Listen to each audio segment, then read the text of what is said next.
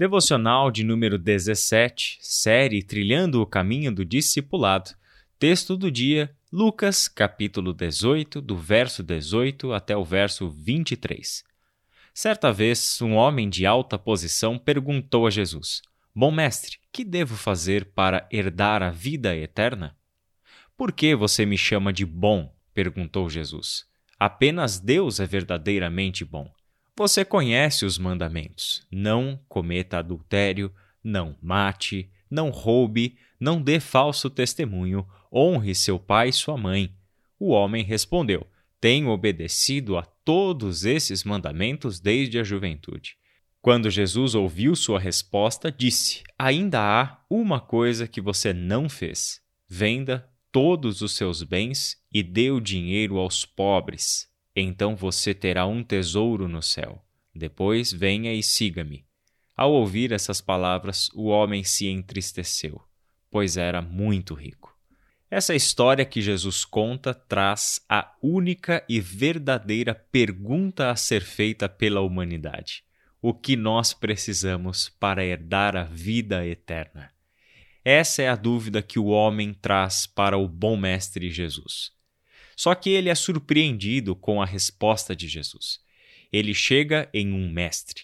Ao chegar a este mestre, como todos os alunos ou todos aqueles que buscam conhecimento, espera a opinião do mestre sobre este assunto tão delicado que é a salvação eterna. E a resposta de Jesus coloca esse homem diante de alguém que ele não esperava. Por que você me chama de bom? perguntou Jesus. Apenas Deus é verdadeiramente bom. A primeira coisa que Jesus fez com este homem foi colocá-lo diante daquele que pode dar uma palavra acerca da vida eterna.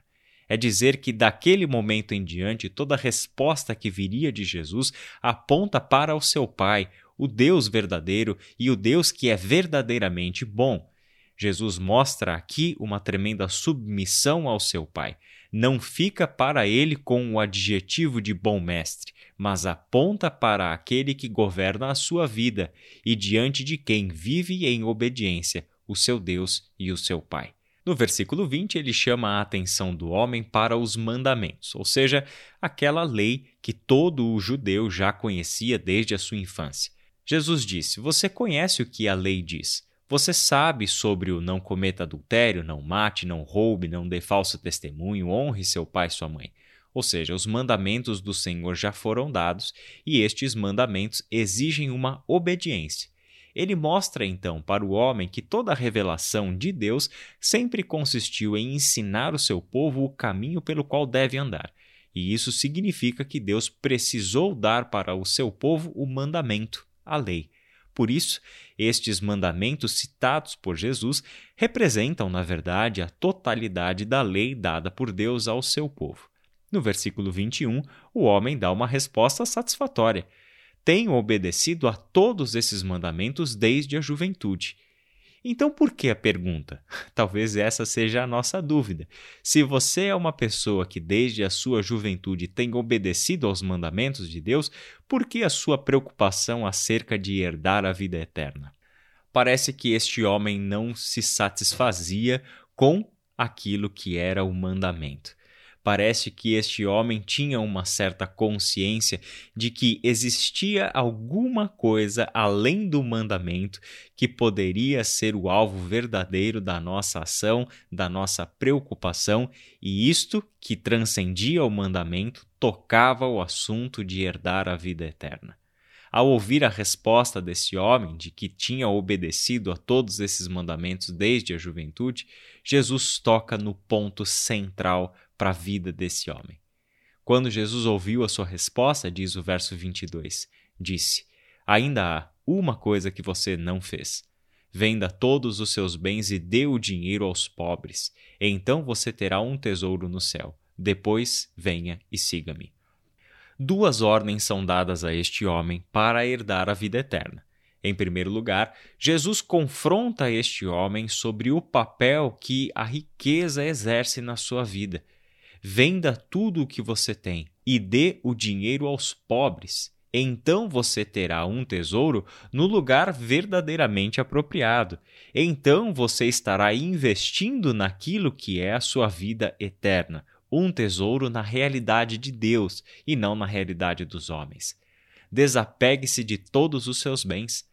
Não confie mais nas certezas do dinheiro, não confie na riqueza, mas obedeça ao mandamento. E o mandamento dado por Jesus justamente para aquele homem, dizia respeito a onde estava o seu coração, aonde estava a firmeza com a qual ele construiu a sua vida. O segundo mandamento era: depois venha e siga-me, ou seja, torne-se um discípulo. É interessante notar que para que este homem se tornasse um discípulo de Jesus, era necessário, primeiro, uma obediência radical. O que Jesus faz com esse homem é colocar o pré-requisito da obediência naquilo que lhe é mais importante. Quão difícil é seguir a Jesus. Os evangelhos mostram isso para nós com muita clareza. Muitas pessoas, como o caso deste homem, que vai embora entristecido pois era muito rico, viu justamente no desprendimento naquilo que era sua segurança e fonte de bens a impossibilidade de caminhar com Cristo. Para ele, isso representava sua própria perdição. Mas este homem foi completamente sincero. Ele não estava pronto, ele não estava preparado para abrir mão dos seus bens, o que lhe impossibilitou de se tornar um discípulo de Cristo. É importante percebermos essa ordem das coisas. A obediência é um pré-requisito para o discipulado. Jamais nos tornaremos discípulos de Cristo se o primeiro passo não for um de obediência. De que forma nos tornaremos discípulos de Cristo se não decidirmos obedecer às Suas palavras, construirmos as nossas vidas sobre as Suas palavras, como o sábio constrói a sua casa sobre a rocha? Texto de ontem da devocional. Significa que obediência é o que cria um ambiente onde a fé se tornará possível. Somente pelo passo da obediência às palavras do Mestre é que verdadeiramente poderemos andar com ele. E o mais importante de notar nesse texto, Jesus chama ele para o desprendimento das coisas terrenas, mostrando que este desprendimento significaria construir o seu tesouro na realidade de Deus, ou seja, o céu, e então oferece a sua companhia. A companhia do Cristo é o que nos aguarda no ato de obediência. Sempre poderemos estar convictos de que, ao obedecer, estamos dando passos na direção de uma intimidade maior com o nosso Senhor e Salvador, que também é nosso Mestre, Jesus Cristo. É por meio da obediência que a nossa fé se fortalecerá. Perceba que o contrário não acontece. Quando Deus chama Abraão, ele chama para uma vida pela fé mas tudo começa com um ato de obediência. Abraão deveria sair da sua terra, do meio dos seus parentes, para aprender a confiar no Deus da promessa. A obediência sempre será para nós o pré-requisito para caminhar com Cristo, ao mesmo tempo que vale lembrar, é a obediência que abre o espaço para que a fé se torne possível se fortaleça e esteja cada dia mais sólida na pessoa de Jesus Cristo. Somente quando aquilo que nos é mais caro é exigido de nós é que entenderemos de fato a radicalidade que é seguir a Jesus Cristo. Vamos orar? Senhor, nosso Deus e nosso Pai, nós te agradecemos por mais uma palavra tua para nós.